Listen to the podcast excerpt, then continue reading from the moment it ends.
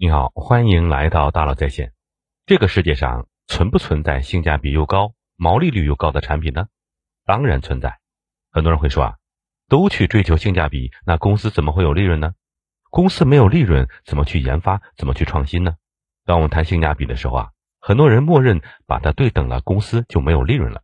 如果你也在这样讨论中纠结，试图找到性价比和利润的平衡，那你可能完全误解了这两件事。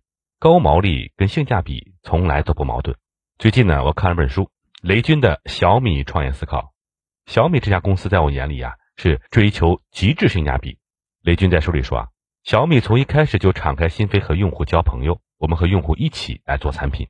早年甚至极端到把庞杂的渠道和营销费用全部砍掉，直接以成本定价，给用户提供高性能、高颜值、高性价比的产品。二零一六年。小米发布了第一款全面屏手机小米 Max，售价仅三千四百九十九元。当时啊，小米内部有过讨论，有不少同志都希望给这款划时代手机产品定价为六千或者是八千元以上。但雷军认为啊，这不符合小米坚持的性价比，最终仍然是成本定价。事后啊，不少关心小米的朋友都觉得很惋惜，他们认为小米原本有机会定一个高价，这样小米在高端市场上就瞬间立住了。有不少米粉建议小米把定价抬高一点，不要死守性价比不放。但是雷军说呀，我能理解朋友们的关心，但我还是要说呀，他们错误的理解了性价比。性价比不是绝对低价，坚持性价比同样可以做高价、做高端。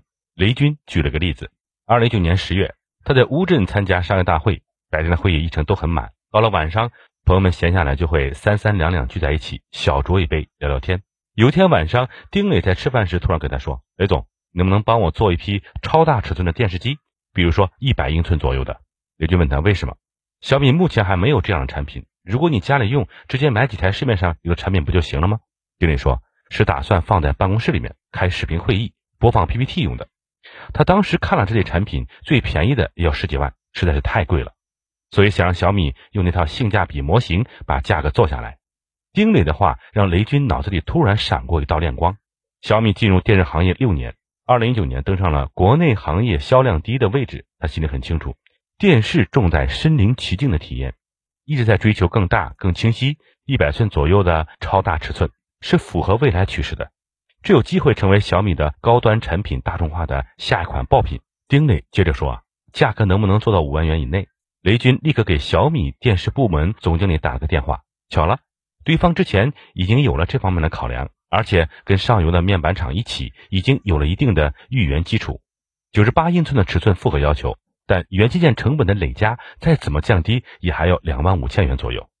经理说有机会把零售价做到五万元以内，于是这款产品就立项了。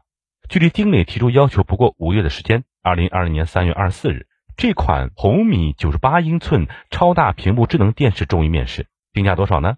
一万九千九百九。比 ROM 元器件成本还要低，而且这电视因为体积太大，每安装一台都要出动吊车和一组工人，送货和安装的成本非常高，按每台平均两千元计，这个服务是免费送给客户的。为什么敢这样定价呢？因为雷军相信，前期虽然有亏损，但随着销量提升，依然有机会迅速打平成本，并且实现盈利。或许有人会说啊，两万块钱从价上来说已经非常昂贵了呀，但是这依然是极致的性价比。因为当时同样尺寸的巨屏电视均价都在十五万元左右。什么是性价比呢？性是指的是性能、品质，它是用来解决一个问题的，它不是成本价，不是拿这个商品的成本多少来衡量价格是否便宜，不是你采购了多少元器件，用了多少工程师，堆了多少料去比上销售价格，不是这样衡量的，而是你这个性能值多少钱，你做出来的性能和别人可提供的相比，你有没有性价比？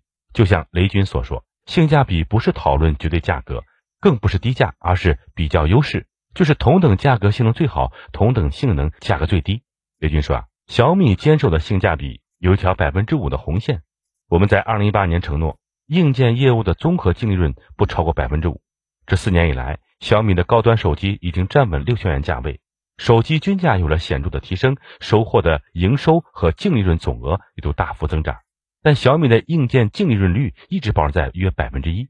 对小米的模式而言，性价比不是经营问题，而是信仰问题，是对用户长久的承诺，也对用户最大的诚意。到了二零二一年六月，这款九十八英寸电视因为规模的不断提升和综合成本的不断攀薄，售价已经下调到一万六千九百九。用户曾经要花十五万才能解决的问题，你能不能做到五万、两万甚至更低，给他一个更便宜的解决方案呢？这就是性价比。那什么是高毛利呢？我们来看一个公式：成本、价格、价值。右边价格到价值的空间决定了你的性价比，左边成本到价格的空间呢决定你的毛利率。我们先看右边，性价比是你提供的解决方案的价值和价格之间的关系。我们之前反反复复表达了同一个观点，叫做。如果你要去做一件事，一定要去解决那个更贵的问题。什么叫更贵的问题呢？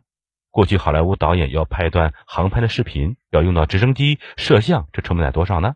直升机加上人员和设备的费用，飞一次要几十万，这个问题就很贵。为什么一定要解决更贵的问题呢？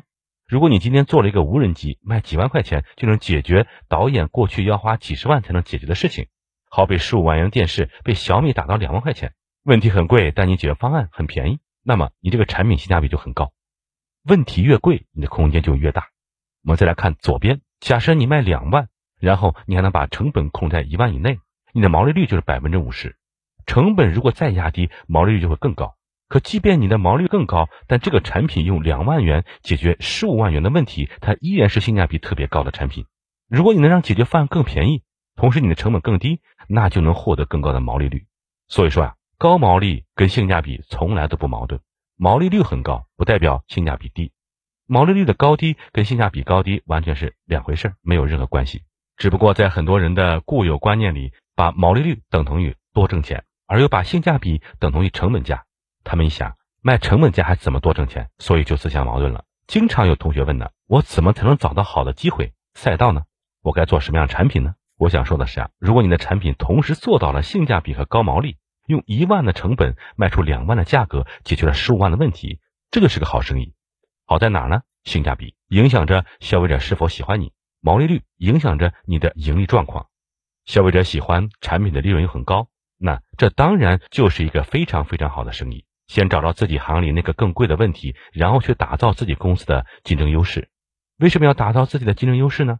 如果你做的是技术含量很高的产品，你探索了好几年，找了七八条道路，才摸索出一条有效的，最后做出一个爆款产品。但是后来者总能学习模仿，他不需要探索，直接就能从这个爆款产品入手去研发，甚至还可以从这儿挖人。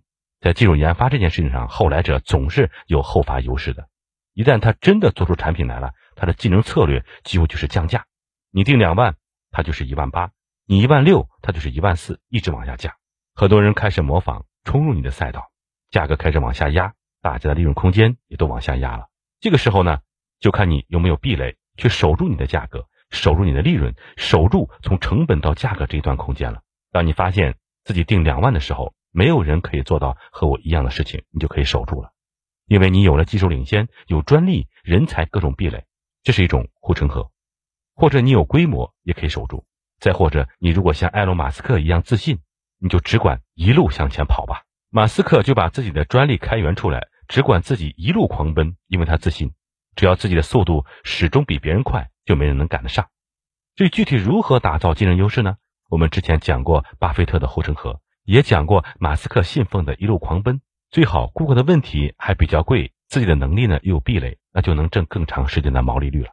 如果你想做一门好生意，永远是用一个高毛利的方案去解决一个性价比极高的问题。好，我们来小结一下。在我看来，性价比是商业进步的唯一方向，因为顾客喜爱的一定是性价比越来越高的。这个世界上只有一种产品能赢得未来，那就是便宜。把同样品质性能东西做到更便宜，但是做到更便宜不代表你就不挣钱了，也不代表你要把品质给降下来，而是要就算做出便宜的东西，也要做到世界第一。能卖一千块钱的东西，我就要做到三千块钱的水准，在价格上卷自己，才能带给客户更大的价值感。更多精彩内容，请关注“大佬说品牌”公众号。感谢您的收听，咱们明天见。